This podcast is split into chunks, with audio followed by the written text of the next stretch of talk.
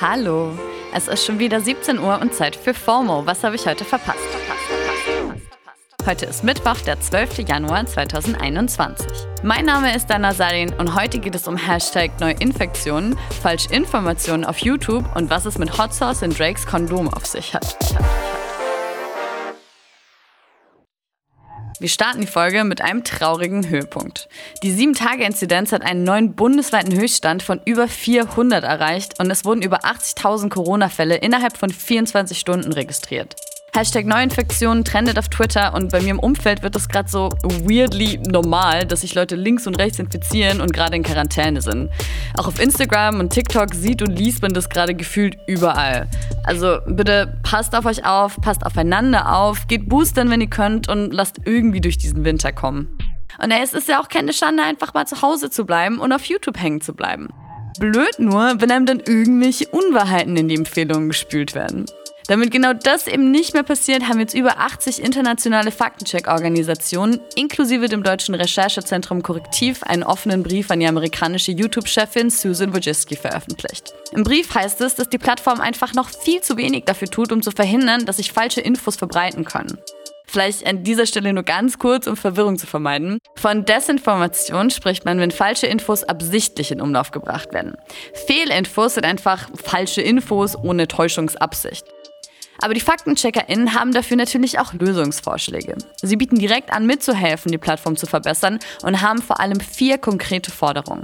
Erstens, Transparenz. YouTube soll erstmal überhaupt offenlegen, was sie denn genau gegen Desinformation machen und unabhängige Untersuchungen zulassen, um zu schauen, wo diese Infos überhaupt herkommen, welche Reichweite sie haben und wie man sie am besten bekämpfen kann. Zweitens, Wer wiederholt falsche Informationen auf YouTube verbreitet, sollte eben nicht mehr vom Algorithmus belohnt, also zum Beispiel aktiv empfohlen werden.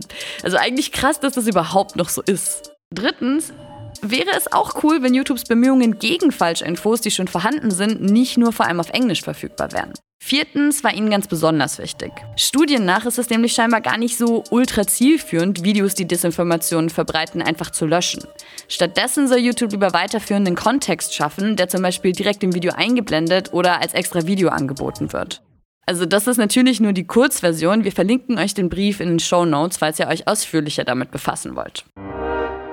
Dass das Löschen von Videos oder Kanälen auch rechtlich gar nicht so einfach durchzusetzen und damit vielleicht nicht die beste Lösung ist, zeigt auch hierzulande gerade der Fall vom YouTube-Kanal Ach gut Pogo. Der gehört zum neurechten Blog Achse des Guten. Dort wurde eben vermehrt medizinische Falschinformationen verbreitet, worauf der Channel Ende Dezember gelöscht wurde. Die Betreiber haben vor Gericht Einspruch eingelegt und auch Recht bekommen und dürfen jetzt wieder fröhlich Desinformationen verbreiten, bis der Kanal eben das nächste Mal gesperrt wird.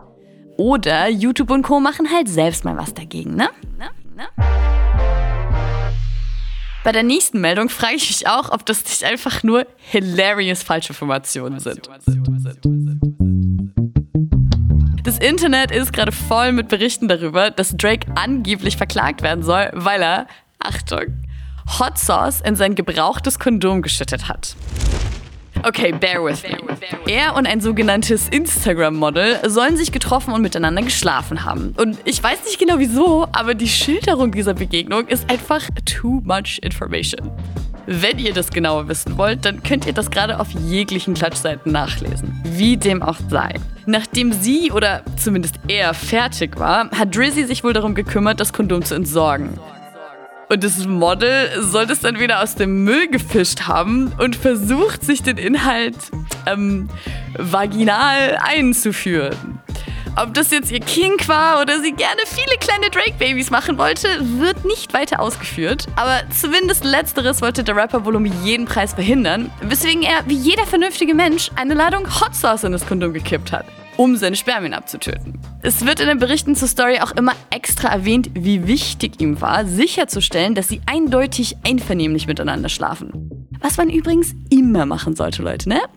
Aber im Zusammenhang mit der Story schwingen hier schon so leichte Promi-Paras durch. Also nochmal, alles allegedly. Wie man sich vorstellen kann, hat das dann für die Namenlose ganz schön untenrum gebrannt und jetzt droht sie wohl damit, Drake zu verklagen. Die Story ist natürlich Meme-Gold und Drake News gehen halt immer gut, also ich erzähle euch das ja auch gerade, aber alle Artikel beziehen sich auf eine einzige Quelle und zwar den Instagram-Account Too Much Hot Tea.